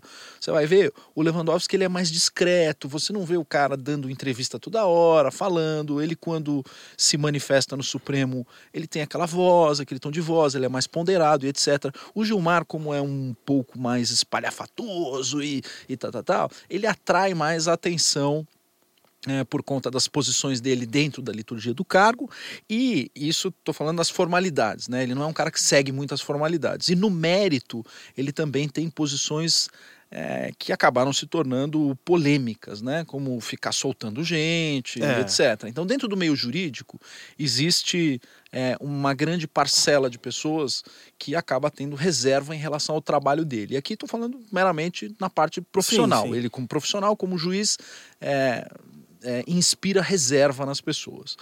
Agora, o que a gente pode dizer é que existe uma minoria que é fã do Gilmar entre os juristas, sim, sem sombra de dúvida. Ele tem fãs, tem pessoas que o defendem e 100%. tal, discretamente. Tem religião para. Satanás, né? é, o ser humano é capaz de qualquer coisa. Mas olha, eu quero então, é para Agora, finalizar. é, Não, continua. Um- uma coisa muito importante, assim, é. O Gilmar Mendes não é um magistrado subestimável. Ele, sob o ponto de vista intelectual e de cultura geral, ele está acima da média do Supremo. Ele é muito inteligente, ele é muito preparado, ele conhece bastante Constituição, ele tem uma cultura geral aprofundada, diferentemente de outros magistrados, por exemplo, o, o- o- o ministro Barroso. O ministro Barroso é um constitucionalista e etc., muito, é, muito festejado Aham. e faz aqueles votos com umas numerologias muito peculiares, mas, sob o ponto de vista de raciocínio lógico e cultura jurídica, o Gilmar é mais juiz do que ele. O Gilmar é bem mais inteligente. Embora, enfim, tem essa. E eu coloquei os dois propositalmente. Né? O, o- o Gilmar ele é mais jurista do que o Alexandre de Moraes, por exemplo. Né? o Gilmar tem um conhecimento profundo do direito alemão, ele tem um- um, conhecimento Sim, sim. como a gente estava dizendo aqui, holístico muito mais aprofundado do que os demais ali da casa, né? Então ele não é subestimável. Essa questão de ter reservas é, em relação ao, ao magistrado acaba fazendo com que algumas pessoas, de maneira equivocada e imprudente, subestimem. É, é, a capacidade do Gilmar. Para que as pessoas possam ter uma noção, o Gilmar, se eu não me engano, ele prestou concurso para juiz federal e o concurso mais difícil do Brasil, que é o do Ministério Público Federal, que é o que o Deltan Dallagnol passou e etc. Se eu não me engano, o Gilmar Mendes ele passou em primeiro lugar nos dois concursos e ele optou pelo Ministério Público Federal. E assim, passou em vários outros concursos e assim, ele é um cara muito, muito, muito inteligente. Ele não é subestimável. Não, com certeza. É, Uma pergunta também que vem a calhar, que até me mandaram. Ah, óbvio também que o próprio Gilmar Mendes, ele, ele acaba soltando as, as pessoas a partir dessa cosmovisão que você disse, Uhum. né, dessas teorias do direito. É, e assim, por que, pelo menos o que aparece na grande imprensa, a gente não sabe os detalhes, talvez você saiba, é, o Lula tem HC toda hora e talvez outros tipos de preso não tenham Ah, mesmo... isso é- É, essa é, a É. pergunta. Que... Ah, então, ah, o cara tem cacife, é poderoso e tal. Eu só quero saber se essa é a resposta óbvia. Existe algum mecanismo legal que permite isso? Hum, Ao meu ver, não. É, você tem ali um, um- é, situações absolutamente obtusas, é, inexplicáveis. Eu acho que o jogo de interesses em cima do caso Lula, existe até um livro escrito pelo próprio Zanin, que é advogado do Lula, com várias pessoas que contribuíram, chamado O Caso Lula. Quando você vai ler, é, o que esses juristas escreveram a respeito do caso Lula, o caso Lula é um laboratório para esses caras. Eles estão fazendo disso um laboratório. As pessoas tiram sarro daquela frase do Lula, em que o Lula falou assim: Eu deixei de ser uma pessoa e sou uma ideia. Ele não estava brincando quando ele disse isso. Ele é, sim, um laboratório de ideias. Ele é, é o objeto de uma experiência, de uma, de uma engenharia social das mais perversas que você pode imaginar. Isso não é típico, não é normal. Essa quantidade de recursos, de habeas corpus, de revisões, de interferências, e isso nunca vi em toda a minha vida. Isso não é normal, isso não acontece. Se fosse um outro, uh, um outro réu numa situação parecida, o Supremo já teria sei lá, acho que mandado fritar o advogado, mandado dar uns uhum. tapas na orelha do cara, porque fala, é toda semana um. E note uma coisa muito importante. Isso ninguém fala disso, Luciano. A gente vai dizer que o Eduardo Cunha não é tão poderoso quanto o Lula? A gente vai dizer que o Cabral não é tão poderoso quanto Lula? A gente vai dizer que outros políticos que também foram presos não são tão poderosos quanto o Lula? A gente vai dizer que Zé Dirceu não é tão poderoso quanto Lula? É. Nenhum desses políticos tem o tratamento jurídico que o caso Lula está tendo. Nenhum deles. O que está sendo feito no caso Lula, especificamente, o chamado caso Lula, é um laboratório dos mais perversos, tétricos, horrendos, teratológicos que eu já vi em toda a minha vida essas coisas de habeas corpus e é, eu li as petições e todo o trabalho da defesa do Lula, tanto no caso do triplex quanto no sítio.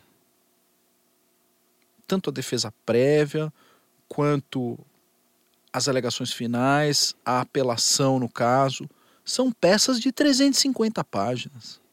Nossa. E a gente sabe que existe um pool de juristas, 20, 30 juristas, e que essas peças são fatiadas, que essas pessoas escrevem trechos dessa defesa, são trechos monstruosos com abstrações ah, malucas, loucas. Daquilo que você falou que um, uma pessoa normal falaria, meu, você tá louco?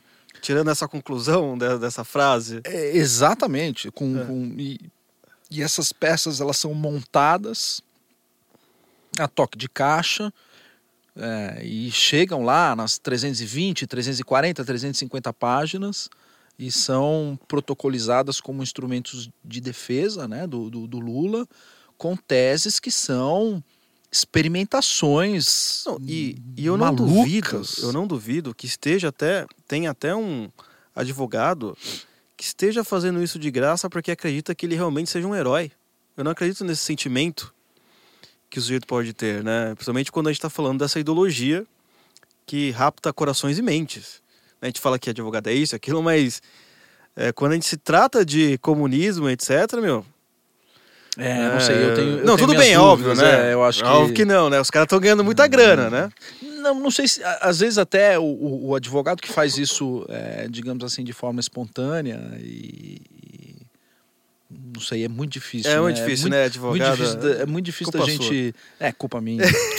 é muito difícil da gente pra finalizar, calcular. É, então, esse é só um bônus, tá, gente? Só um bônus play. É, a gente tá falando do pacote anticrime e tal, mas também tá rolando uma tal de as medidas contra a corrupção. Tem pessoas que acham a mesma coisa, tem pessoas uhum. que acham que são diferentes. Só dá uma, uma coisa bem por cima, rápida. Bem por que cima? Que seria? É, Qual é a é diferença? O, é, o, é, o... é do Sérgio Moro, não é? Não, não é. É, o que aconteceu é o seguinte, Luciano, vamos lá. Lá atrás, quando começou a, a Lava Jato, a, o próprio, a própria força-tarefa, né, o, o, o, o, procurador Carlos Francisco e o, e o Deltan Dallagnol sentiram algumas dificuldades no curso da, da, da investigação criminal e eles falaram, olha, é, o direito penal realmente está precisando de alguns Viagras. E eles sugeriram lá os 10 Viagras, que são as 10 medidas. Uhum. Tá? é, fez aquele estardalhaço todo bonito e etc., de pegar milhões de assinaturas e tal, deram entrada é, com as 10 medidas para o combate à corrupção né, e o combate à lavagem de dinheiro. Essas medidas entraram é, não me recordo se foi Câmara ou Senado, acho que foi Senado, entraram no Senado. E aí um cara chamado Renan Calheiros deu um tapa naquele projeto. Ah, é sempre, né? Ele foi lá, deu um tapa no projeto e transformou essas 10 medidas no que a gente conhece hoje como a lei do abuso de autoridade. Então ele tirou a maioria das 10 medidas e inseriu medidas para punir juízes, promotores, Olha policiais. só que canalha, então, porque ele na verdade pegou aquelas medidas que era Exato. contra ele, ele Exato. tirou algumas coisas e colocou contra os caras que criaram. Isso, exatamente, exato, Ai, que desse é. país aqui. Alagoas, abraço aí pra Alagoas. exato. Isso, e Tá é isso que foi votado e aprovado hoje. Tá? Esse Não, projeto foi votado e aprovado. Foi na CCJ, Ah, eu na acabei CCJ. não eu acabei não vendo a, a, a, a, votação em plenário porque estava no caminho aqui. Acho tá. que enquanto a gente está gravando eles devem estar votando no plenário, mas vai ser aí deve ser votado no plenário do, do, do Senado ainda hoje e devolvido para a Câmara esse projeto, tá? E se ele passar incólume na Câmara, Ferrou. Assim, vai é, não somente tirar o, o- o- Como que é? O, não é suporte o nome que a gente tá falando lá. A prótese do sujeito, como vai deixar ele cego? exatamente, exato, exatamente. Já não falou outra coisa. né? Exato. Agora, o, o, o combate a, o combate à corrupção e a legislação de corrupção é uma coisa também é, separada, de outra natureza. Ah, a, gente teve essas, natureza. é, a gente teve essas 10 Napoleão, medidas, Napoleão. a gente teve essas 10 medidas. É, Napoleão. É, Napoleão, desgraçado, tudo culpa dele. É. E aí o que acontece? O, o, digamos assim, o subsistema, que é o chamado sistema de combate à corrupção, ou as medidas de anticorrupção, elas surgiram é, em 2013 em resposta é, àquelas coisas que foram organizadas pelo Morgan em 2013. Aquelas passeatas, lembra? Ah, Aquelas tá, do sim. 2013? Que é Uhum. culpa, culpa foi culpa do Guten Morgen isso do senso em comum. Eu Foram estava vocês lá. que organizaram. Eu estava lá. Vocês que organizaram em Eu 2013 tava com isso. uma. Uma. O cartaz, o Olavo um tem cartaz. razão? Não, não tava. Não. Eu tava com um cartaz pior ainda, que eu pensei que ia morrer nesse dia. Eu tava com o cartaz é, Chupa Chauí, privatiza a USP. Era terrível. Falei, eu vou morrer, mas vou morrer rindo. E os caras vieram pra cima pra me bater e tal, que eu soube sair correndo rápido. Então, É, não, nessa mas época, continua lá em 2013, é, houve uma pressão popular muito grande e a Dilma, para poder responder essa pressão popular, por intermédio de um deputado do PT chamado Carlos, La- Zara- Carlos Zaratini, passaram a lei, depois virou lei, a Lei 12846, que é a chamada Lei Anticorrupção. Ah, entendi. né? que é a lei onde está o tal do acordo de leniência para as empresas, que acabou sendo usada depois, é, logo em 2014, para fazer as prim- os primeiros acordos de leniência. O primeiro acordo de leniência pela Lei 12846 foi feito pela Camargo, pela Camargo Correia, e a partir disso começa a disparar a Operação Lava Jato. Essa lei ainda sofreu uma medida provisória, que foi a MP 701, que permitiu outros acordos de leniência, né, como o da Odebrecht, por exemplo. E aí essa medida provisória caiu, depois foi criada uma nova lei fazendo emendas e tal. Então esse aí é o sistema, digamos assim, o sistema anticorrupção, ele é o sistema que é aplicado para as empresas. E que várias empresas se utilizaram para fazer o tal do acordo de leniência, que é a delação premiada da empresa, né? Você tem a delação premiada, que é das pessoas envolvidas, e a empresa faz acordo de leniência. Então, o acordo de leniência da Odebrecht saiu por conta dessa lei. Esse é um sistema separado. E ele é um sistema que tenta, de certa forma, dar um viagrinha, né? É, Tentar fazer a coisa funcionar de certa forma por intermédio daquilo que os petistas não gostam, né? Que é delação, que os É. caras falam, esse X9 desgraçado que conta, que sai por aí dedando a gente, as coisas que a gente fazia, tá, tá, tá. Eles ficam pé da vida, né? Quando tem acordo de leniência, delação premiada e etc. Eles ficam malucos, né? E aí esse sistema que foi criado pela própria Dilma em resposta ao que vocês pediram lá em 2013, né? Senso em comum foi nas ruas e tal, pediu e em resposta a isso a Dilma passou essa legislação que foi utilizada depois é, no, no na, na Lava Jato. Olha só. Né? Então, isso aí é uma coisa separada. Ao longo do caminho, o Deltan e o, e o Carlos Francisco perceberam que aquela legislação de 2013 ainda não era suficiente, precisava de me- melhoras adicionais. E essas melhoras adicionais é que foram as 10 medidas que o Renan Calheiros pegou, e transformou as 10 medidas num projeto pra, pra fuder quem tava. Era esperado, né? Exatamente. Então, esperado, essa, essa foi a jogada, essa historinha toda aí. Então, meu amigo, você que está ouvindo agora, então você percebeu o trabalho que nós temos aí durante uns 30 anos na guerra cultural, porque você vê, a guerra cultural também é, não parte simplesmente, não é só literatura, filosofia, também tem o meio jurídico, que tem que estar toda essa galera aí, analfabeta funcional, estudando nas escolas de direito, não imagina a origem das suas ideias e muito menos o que é valores morais, eternos, né, e atemporais, Exato. principalmente. Sabe quando que eu fui aprender o que era direito penal? Aonde eu fui aprender direito penal? De verdade? Aonde? Primeiro advogando nessa área. E você Aham. tem, digamos assim, uma. é, uma um, um- um- senso indutivo. da- Você é induzido, você fala, não, de, de forma indutiva, você não deduz, mas indutivamente você começa a perceber o que é direito penal. Mas eu pude realmente aprender o que é direito penal quando eu li Crime e Castigo do Dostoiévski. Grande tio doutor, já dizia minha amiga Francisca. Dostoiévski, Crime e Castigo. Tudo o que eu falei nesse podcast está lá em Crime e Castigo de Dostoiévski. A personagem central chamada Raskolnikov, ela resume nela mesmo, inseta nessa personagem, o Rodnia Raskolnikov, o que é o direito penal. E o que é a redenção, o que é a forma, digamos assim, de recuperar a pessoa na personagem chamada Sônia. A Sônia é o que recupera. Portanto, o que recupera não é a pena. Tem que ler o Crime e Castigo. É, não vai dar esse spoiler Ali- de 150 anos, hein? Exato. Pô. Ali é o maior curso de direito penal que eu tive na minha vida foi aquele. Nenhum professor de direito penal chega aos pés daquilo ali. Tem que ler É claro. Crime e Castigo de Dostoiévski. Então, finalizando aqui, pessoal, professor, muito obrigado pela sua presença novamente. Uma honra, um prazer. As últimas palavras. Minhas últimas palavras, muito, muito, muito obrigado, como sempre.